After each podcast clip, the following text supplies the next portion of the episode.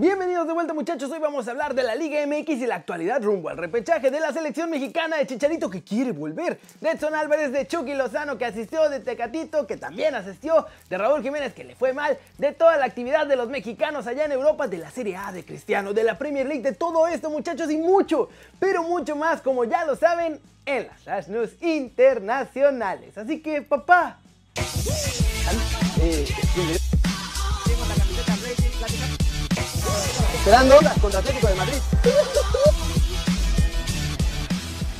Arranquemos el video hablando de la actualidad de la Liga MX rumbo al repechaje y luego a la liguilla del fútbol mexicano porque hay noticias bien interesantes.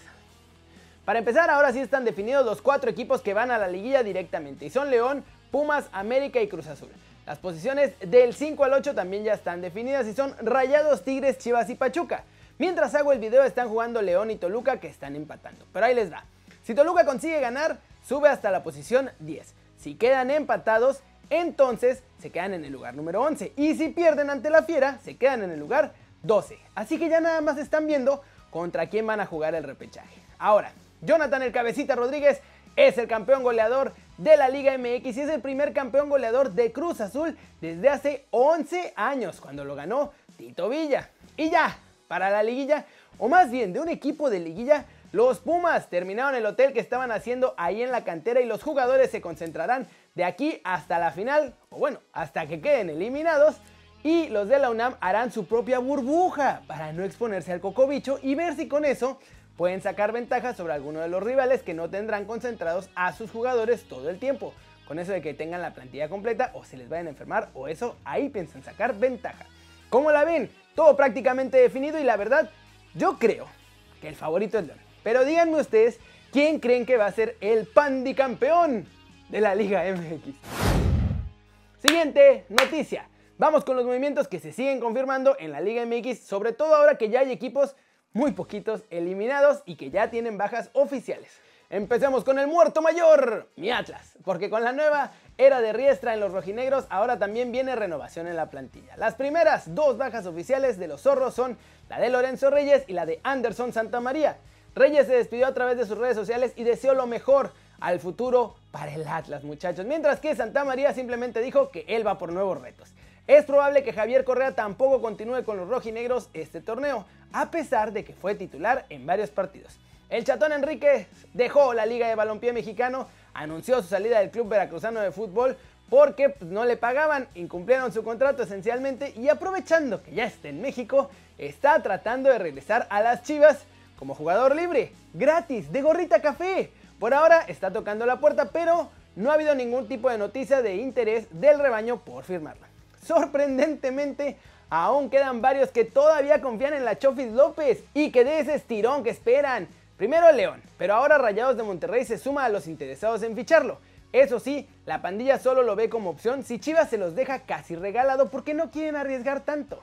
Alarma en los Pumas y es que aunque ya están en la liguilla, a André Lilini no confirmó que seguirá con el equipo el próximo torneo. El entrenador de los universitarios habló que el proyecto de Pumas seguirá, pero no sabe si va a ser con él al frente.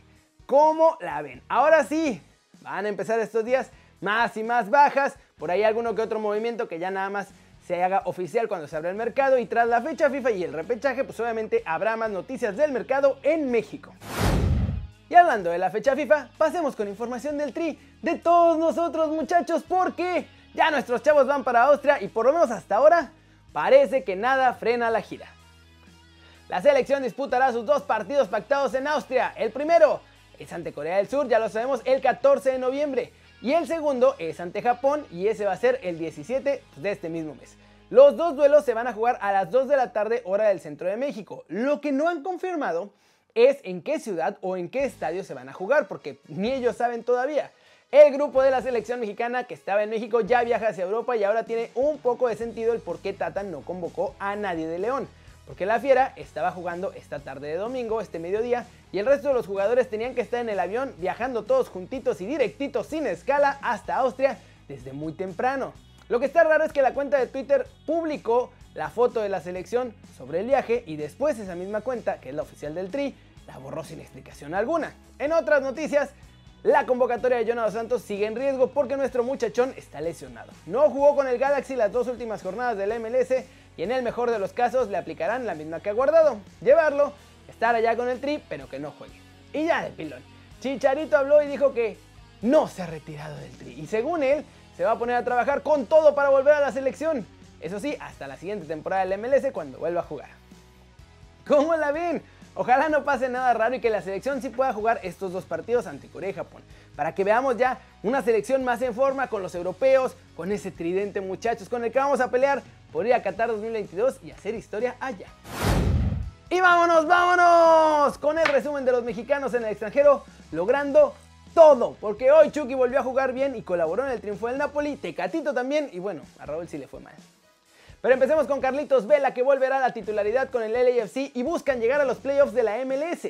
Bob Bradley confirmó que irán con toda la carne al asador en el Decision Day, que es esencialmente el nombre que le pusieron a la última jornada del torneo regular.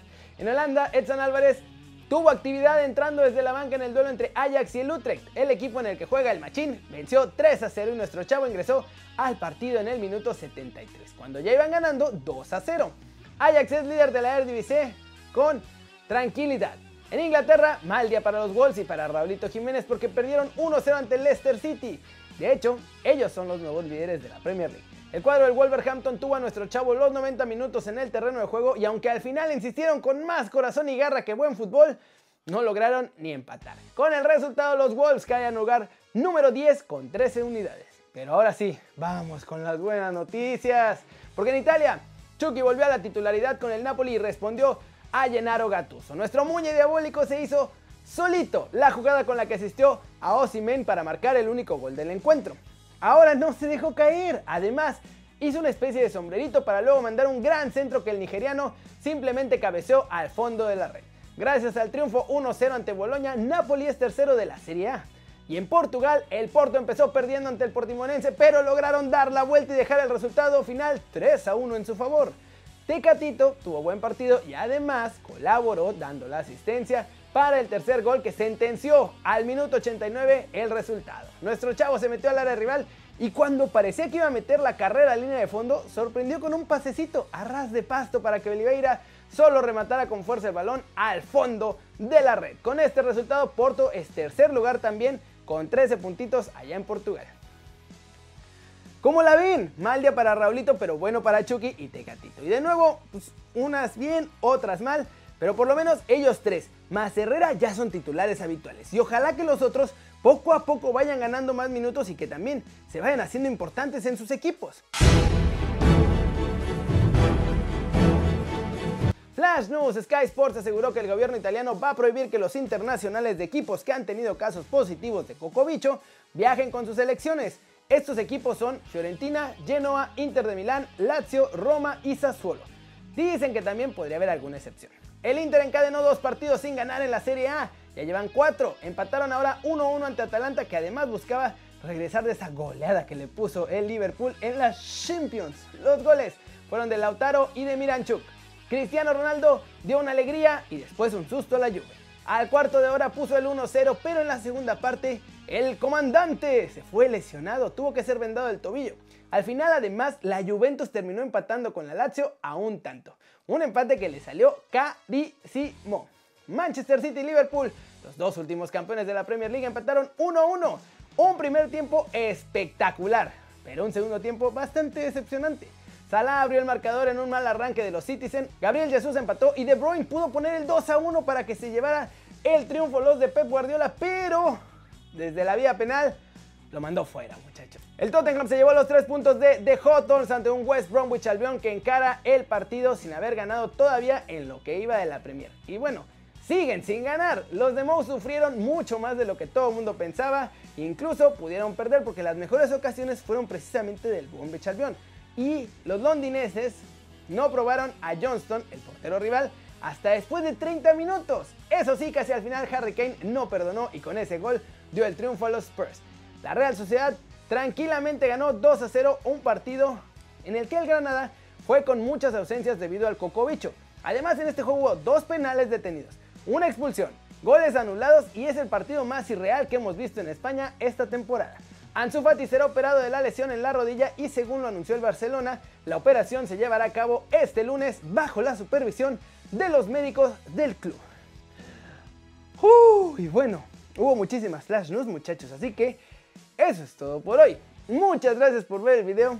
Dale like si te gustó, métele un zambombazo durísimo esa manita para arriba si así lo deseas.